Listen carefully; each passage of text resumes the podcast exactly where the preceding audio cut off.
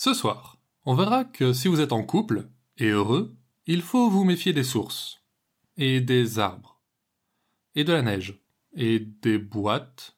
Oui, en fait, méfiez-vous, tout simplement. Et surtout, ne soyez pas cette personne qui raconte sa vie sans qu'on lui ait demandé. Un des héros de ce soir vous dirait que ça peut mal tourner. Pas la créature du soir, cela dit. Elle, si vous lui tombez dessus, il est probable que vous n'ayez même pas le temps de l'ouvrir.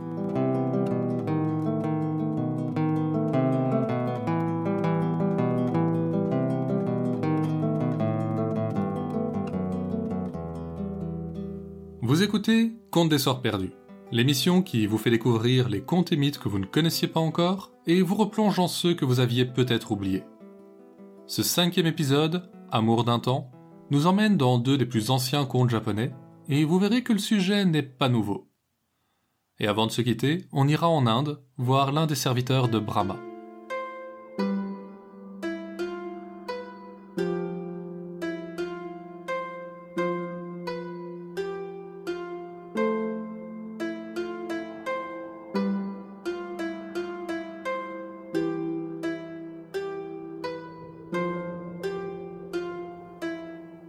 Brume baignait le village d'un filtre argenté quand on entendit une porte coulisser. Penché sur le village, les montagnes étaient encore bleues en attendant le soleil qui arrivait. C'était toujours à cette heure qu'on voyait partir les deux malheureux frères. Malheureux, on les appelait ainsi car même s'ils étaient nés de la même mère et avaient grandi ensemble, l'un était aussi courbé et édenté que l'autre était vif et vigoureux. Le premier s'appelait Minokichi, et on le plaignait car malgré son âge, il s'acharnait à être l'égal de son frère en toutes choses, et revenait le soir, tremblant sous le poids des bûches, réussissant à peine à se maintenir debout avec sa canne. Mais on plaignait encore plus celui qui aurait pu être son fils, car on savait que Mosuke n'était pas resté jeune, il l'était redevenu. Et avec sa jeunesse retrouvée, il avait perdu sa femme.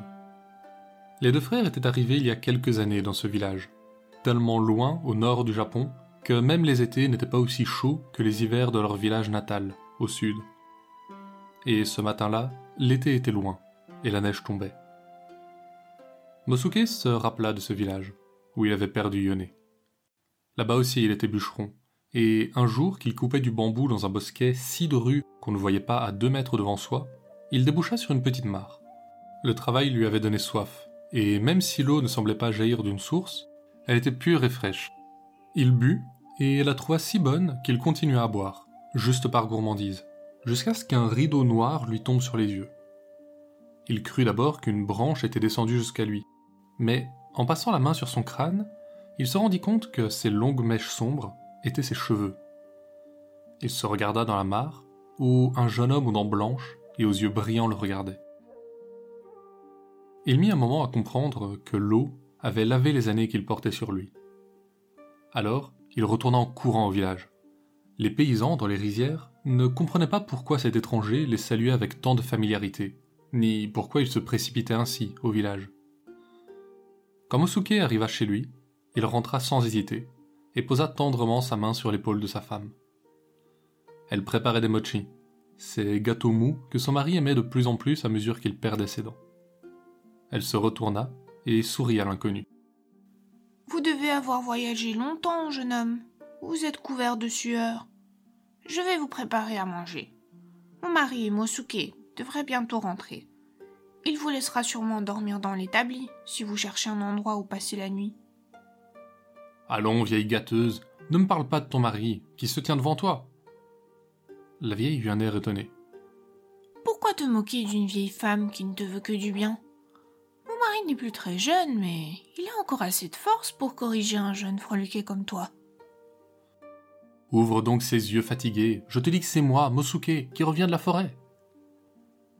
Yone sentit alors sous ses doigts le kimono du jeune homme, et reconnut celui qu'elle avait cousu pour son mari. Enfin, elle le reconnut, et elle lâcha d'un air triste. Alors, puisque je t'ai perdu, va dire au démon qui m'a joué ce tour que tu es libre. Je ne t'imposerai pas d'être fidèle à une femme trop vieille pour être ta mère. Idiote, pourquoi penses-tu que je te laisserai? La magie qui m'a ôté ces années les fera disparaître pour toi aussi. Il raconta toute l'histoire. La nuit n'était pas encore tombée, et pour s'éviter la gêne de partager la couche d'un jeune homme avec son corps décrépit, elle se mit immédiatement en route pour la source. Mosuke, épuisé par la journée de travail autant que par ses émotions, finit par s'endormir en l'attendant.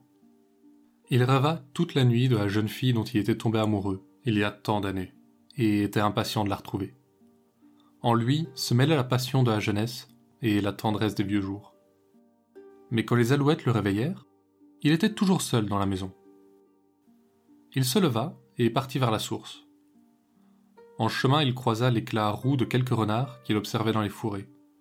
Alors qu'il approchait, il entendit un son. Ce n'était pas le glapissement des renards, mais les pleurs d'un nouveau-né. Comprenant déjà, il se précipita en avant et trouva une petite fille enveloppée dans un grand kimono. Pauvre Yone, tu ne te trouvais donc jamais assez jeune? Tu auras bu jusqu'à l'aube sans t'arrêter? Et voilà ta récompense. Est-ce que tu pensais plus me plaire ainsi? Et prenant l'enfant dans ses bras, il retourna au village et alla chez son frère. Ce dernier, même en émergeant du sommeil, le reconnut immédiatement. Chacun se pense toujours plus jeune qu'il ne l'est, et un frère, cherchant dans un frère son propre reflet, Minokichi n'eut pas de mal à voir Mosuke dans ce jeune homme. En le voyant, il s'exclama Eh bien, nous sommes vraiment la famille des envoûtés. Si Minokichi disait ça, c'est que son propre mariage avait connu un destin bien étrange des années auparavant. Il n'était pas encore bûcheron à l'époque, mais pêcheur, et il allait toujours pêcher au même endroit de la rivière, où un vieux saule laissait pendre ses branches jusqu'à l'eau. Il s'asseyait là, contre le tronc, et lançait sa ligne à travers les cheveux de l'arbre. Un jour, alors qu'il arrivait, il vit que l'endroit était déjà occupé par une belle jeune femme. Il s'installa près d'elle, et fit de même le jour d'après, puis le jour suivant, jusqu'à ce qu'elle devienne sa femme et vienne vivre chez lui. Pendant deux ans, deux belles années, ils furent aussi heureux qu'ils l'avaient été sous l'arbre. Mais un jour, les pluies firent tellement gonfler la rivière que le pont fut emporté. Et pour le remplacer, on choisit le saule sous lequel les deux amoureux s'étaient rencontrés. On s'attendait à ce que Minokichi s'y oppose, car on le savait très attaché à l'arbre. Mais depuis son mariage, il avait cessé d'aller à la rivière, et travaillait désormais aux rizières avec les paysans. Un jour, tremblante, sa femme vint le voir. C'est aujourd'hui qu'on va couper le saule, mon amour. Et alors, qu'il le coupe C'est toi que j'aime désormais, pas une plante. La femme allait dire quelque chose, mais sa réponse se perdit dans sa gorge. Elle sortit en courant dans le jardin. Quand le premier coup de hache fut porté, on l'entendit soupirer, et quand l'arbre tomba, un cri de femme résonna au loin. Minokichi ne revit jamais son épouse. Mais il savait ce qui était arrivé, car depuis ce jour, chaque nuit, il voyait les fines branches d'un saule, semblables au ruban que portait sa femme, caresser doucement la porte de sa chambre, dans la lumière de la lune. Lorsqu'il se levait et ouvrait la porte, il voyait son jardin de pierre, où rien ne poussait. Alors, avec le temps, il devint aigri, et se fit bûcheron, pensant tuer le souvenir de celle qu'il avait aimée avec chaque arbre abattu. Mais cet espoir était toujours déçu, et il resta seul avec ses souvenirs. Jusqu'à ce matin où Mosuke le réveilla, un bébé dans les bras. Il ne l'aurait évidemment pas avoué, mais il était content de voir son frère le rejoindre, de ne plus être seul dans son infortune. Et c'est peut-être pour ça qu'il parla ainsi. Mon frère, je ne sais pas qui je dois plaindre le plus. Yone, qui aura à vivre toutes les souffrances du monde une fois de plus, ou toi, qui devras vieillir seul, comme je l'ai fait. Car seul tu l'es, ne te trompe pas. Un enfant de cet âge ne garde pas de souvenirs. Et la femme que tu as aimée est partie, et ne reviendra pas. Laisse-la. Les moines du sanctuaire s'occuperont un peu en veillant sur elle. Et nous, partons. Trop de choses ici me rappellent mon malheur, et il va en être de même pour toi. Et c'est ainsi que les deux frères étaient partis pour le nord. Avec le temps, ils avaient fini par raconter leur histoire, et tout le monde les plaignait.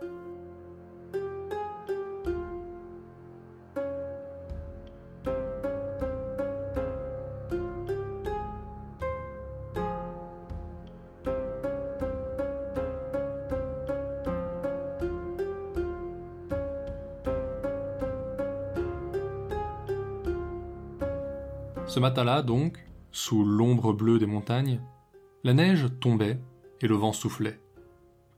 Les deux frères poussèrent en avant tant qu'ils purent, mais ils commençaient à regretter d'être sortis ce jour-là. Mon frère, je crois qu'un démon essaye de nous ensevelir, dit Mosuke. Allez, quel démon viendrait encore s'acharner sur nous? Chacun finit un jour par se lasser, et les démons ont dû se trouver d'autres jouets depuis le temps. Et comme pour confirmer ces mots, une cabane apparut au loin.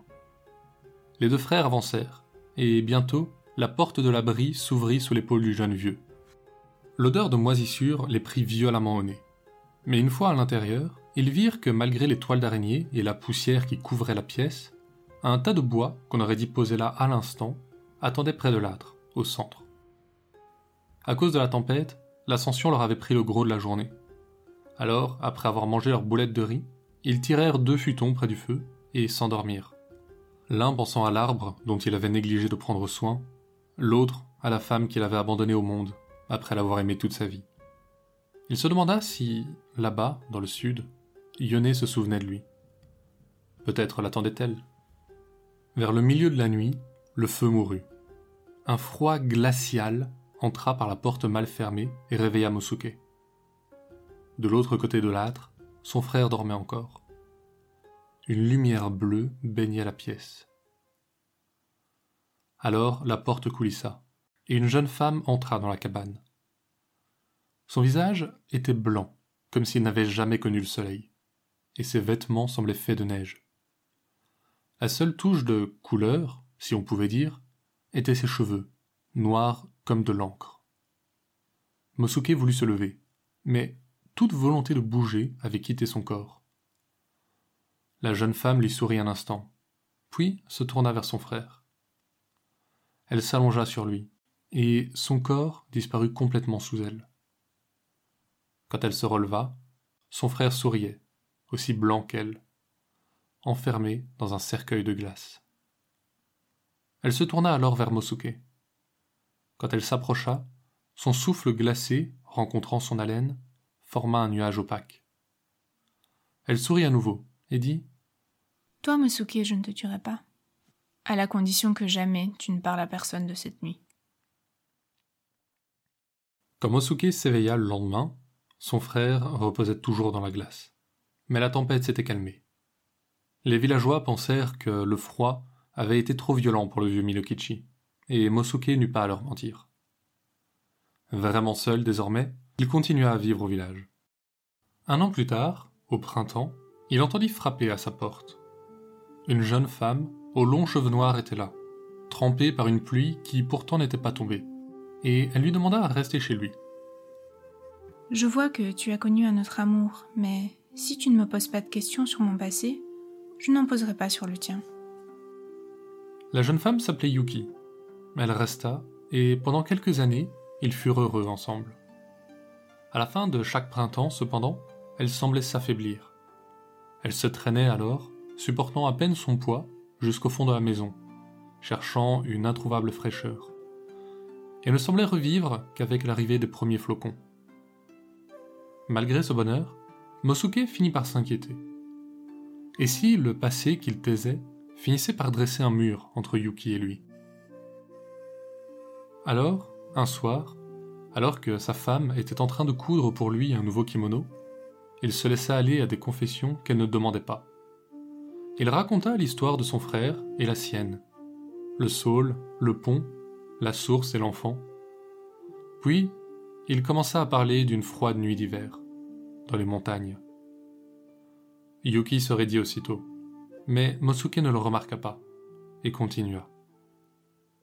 Quand il eut fini, il sentit le froid glacial qui avait gagné la pièce malgré le feu. En se retournant, il vit qu'à la place de sa femme se dressait le spectre qu'il avait rencontré la nuit où son frère était mort. Eh oui, Mosuke, la femme avec qui tu pensais tromper la pauvre Yone n'existait pas plus que cela. Pour n'avoir pas su garder ta langue, tu l'as faite disparaître à jamais. Triste Mosuke, infidèle deux fois. Infidèle à Yone, que tu as abandonné loin au sud, et, bien pire, infidèle à la femme des neiges. Mais cette nuit non plus, je ne te tuerai pas. Tu vivras, pour sentir la solitude dans laquelle tu t'es enfermé. Et n'espère pas retrouver ta femme au sud, Tu n'existes pas plus pour elle désormais qu'elle n'a existé pour toi ces dernières années. Adieu. On raconte que l'homme, que croisent parfois les bûcherons et les voyageurs, et dont les enfants se moquent en lui jetant des pierres, s'appelait autrefois Mosuke. Mais aujourd'hui ce nom, lui-même l'a oublié. Il erre sans cesse dans la montagne, répétant toujours le même nom. Yuki. Yuki.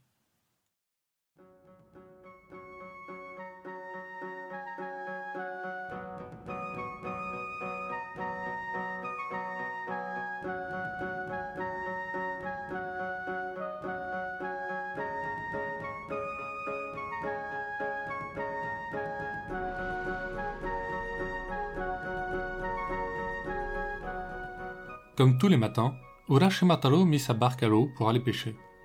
Il habitait un village de pêcheurs sur la côte, et le poisson était la seule richesse des environs.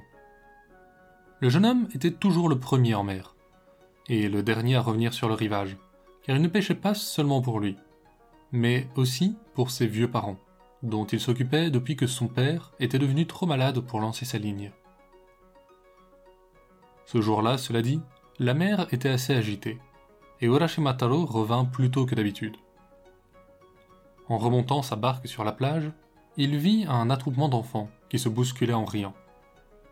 Il s'approcha et vit que les gamins s'attaquaient à une tortue. Il l'avait retournée sur sa carapace et s'amusait à la piquer avec des bâtons. Hé Laissez donc cette tortue tranquille Vous ne pensez pas qu'elle a droit à autant de respect que vous? Ayant chassé les enfants, il remit l'animal à l'eau. Elle s'éloigna en nageant à toute vitesse. Mais arrivée à bonne distance, elle ralentit. Et Urashimataro eut l'étrange impression qu'elle se retournait pour lui faire signe. Quelque temps plus tard, alors qu'il pêchait, comme d'habitude, il entendit appeler derrière lui. Urashima-san Urashima-san C'était la tortue qu'il avait sauvée et qui venait le remercier. Elle l'invita à monter sur son dos, et quand le jeune homme fut installé sur sa carapace, elle plongea. Paniqué, il tenta d'abord de retenir sa respiration, mais après un temps il n'en put plus, et ouvrit la bouche. Il s'attendait à sentir le goût salé de l'eau de mer s'y déverser, mais à la place, il lui sembla qu'il prenait une grande bouffée d'air frais. Il respirait sous l'eau comme un poisson. La tortue nagea à toute vitesse, et il voyait défiler l'éclat arc-en-ciel des coraux et les mille couleurs des poissons qui le regardaient passer curieusement. Peu après, ils arrivèrent au palais du dragon, tout en corail rose et blanc. Une belle princesse les attendait là. Merci d'avoir sauvé mon ami Urashimataro. Pour te montrer ma gratitude, tu pourras désormais vivre ici. Et tu n'auras plus jamais à t'inquiéter de quoi que ce soit. Et en effet, les jours et les nuits au palais du dragon n'étaient que spectacle et musique. Tous les matins, de gigantesques poissons-coy venaient exécuter avec leur queue une sublime danse des voiles. Puis la journée s'écoulait d'une merveille à l'autre. Tout à son émerveillement, Talo ne voyait passer ni les jours ni les semaines. Mais un matin, pourtant, la pensée de ses parents lui revint, et il demanda à la princesse si il pourrait les visiter. Durant le temps qu'ils avaient passé au palais, les deux jeunes gens étaient tombés très amoureux, et la princesse eut un air peiné. Cela m'attriste de devoir partir, mais il est normal que tu t'inquiètes pour tes parents. Va les voir, et prends cette boîte avec toi mais surtout ne l'ouvre pas. Quand le soleil se couchera, je t'attendrai là où tu as sauvé mon ami. Et la tortue arriva pour emporter Urashimataro vers la surface. Tous les jours, pendant des années, il avait pêché dans cette mer, et il en connaissait le moindre rocher. Quand il revint à la surface, il fut donc certain que c'était là qu'il avait passé sa jeunesse. Pourtant, hormis les rochers et la plage, tout avait changé. Il ne reconnaissait ni les gens qu'il voyait, ni les maisons du village. Il s'approcha d'un pêcheur et lui demanda où était passée la maison de la famille Orashima. Mais l'homme n'avait jamais entendu un tel nom. Paniqué, il traversa tout le village en courant, mais ne trouva signe ni de ses parents, ni de sa propre maison. Il ne reconnaissait personne et personne ne se souvenait de son nom. Finalement, après avoir fait le tour du village plusieurs fois, il interpella un vieillard qu'il n'avait pas encore remarqué. Urashimataro. Oui, ça me dit quelque chose. Je pense que c'était un pêcheur du village, il y a longtemps. Il se serait perdu en mer ou aurait quitté le village, je ne sais pas. Mais c'est une vieille histoire. Mes parents n'étaient pas nés. Désespéré, Taro retourna sur ses pas. Tous ceux qu'il avait connus étaient morts depuis longtemps. Personne ne se souvenait même de ses parents. Il se laissa tomber sur le sable sans remarquer le soleil qui se couchait. Il sentit alors quelque chose dans sa poche. C'était la boîte que lui avait donnée la princesse. Elle lui avait dit de ne pas l'ouvrir, mais que pouvait-il encore lui arriver? Il souleva le couvercle et un léger courant d'air en sortit pour l'envelopper. Quand il se dissipa, un vieil homme se tenait sur la plage. La boîte contenait toutes les années qu'il n'avait pas vu passer dans le palais du dragon. Alors, Urashimataro porta son regard fatigué sur la mer, et il lui sembla voir une belle jeune fille qui le regardait tristement, assise sur une tortue. Puis, il ferma les yeux, pour ne plus les rouvrir.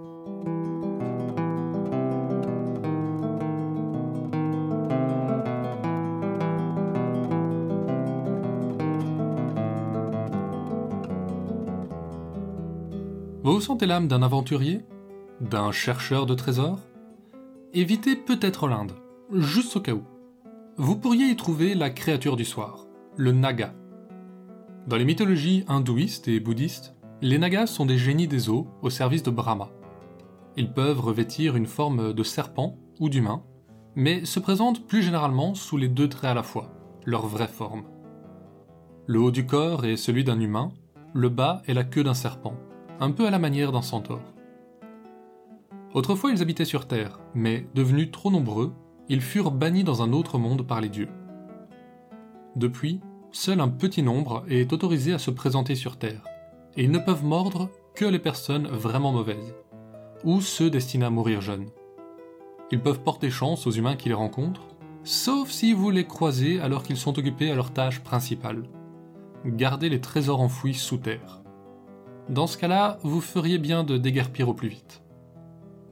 Oh, et si ça vous dit quelque chose, les femelles de cette race d'hommes-serpents s'appellent des Nagini.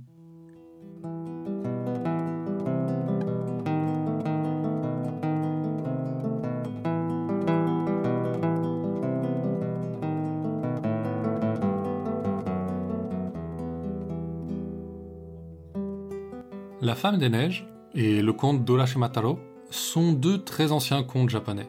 Urashimataro étant même déjà présent dans le Nihon Shoki, les chroniques du Japon, rédigées en 720 par le prince Ono Yasumaru. Et c'est l'une des plus vieilles histoires du monde à aborder la relativité du temps. C'est fini pour ce soir. Conte des Soirs Perdus est une création de Lloyd Blake avec l'aide de Billiana Blake. Vous pouvez nous suivre sur Facebook et Instagram pour plus d'histoires sur les créatures du folklore. L'émission sort tous les jeudis sur vos plateformes de podcasting, y compris Deezer et Spotify. La semaine prochaine, on découvrira la vraie histoire du livre de la jungle. Celle qui raconte comment Mowgli ramena la peau de Shere au rocher du conseil.